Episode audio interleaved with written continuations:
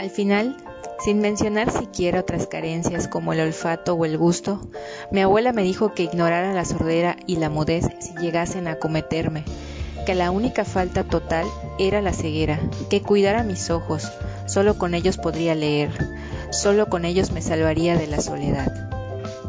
Hola, bienvenidos a su podcast llamado El Café de la Tarde. Mi nombre es Vero Castro.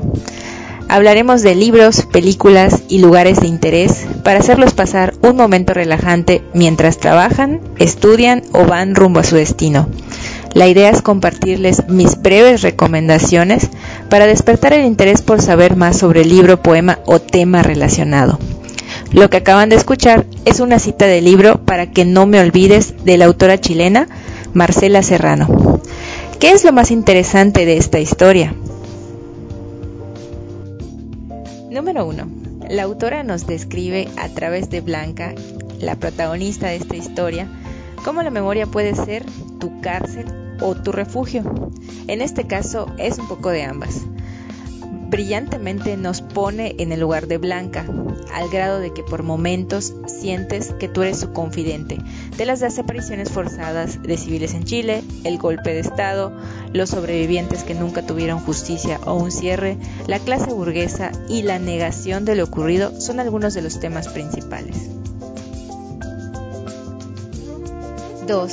Transcurre la historia y te das cuenta que el antagonista principal es Augusto Pinochet, jamás mencionado, pero no hizo falta para entender quién fue uno de los culpables de esta y otras desgracias que vemos plasmadas a lo largo del libro. 3. Blanca nos demuestra a través de su memoria un sinfín de historias secundarias sobre el dolor de todo un país, así como el dolor de su cuerpo al enfrentarse a una enfermedad acompañada tan solo de su familia y algunos amigos. El libro nos muestra que a pesar de lo sucedido, queda algo de humanidad y amor en el mundo. Finalmente, como punto número 4, imagínense estar tendidos en cama sin poder moverse ni hablar y solo mirar a tu alrededor esperando un día poder levantarte o simplemente morir. Te invito a leer para que no me olvides de Marcela Serrano. Finalmente, ¿Qué les puedo decir con respecto a la autora? Marcela Serrano nació en Santiago de Chile en 1951, hija de la novelista Elisa Pérez Walker y del ensayista Horacio Serrano, siempre comprometida con la realidad política de su país, militante de la izquierda y es defensora de las luchas feministas, porque, como ella misma afirma, definirse feminista es definirse como ser humano.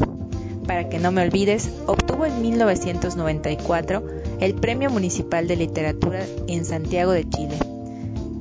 Finalmente, espero que les haya gustado esta pequeña reseña. Les saluda Vero Castro. Nos vemos pronto.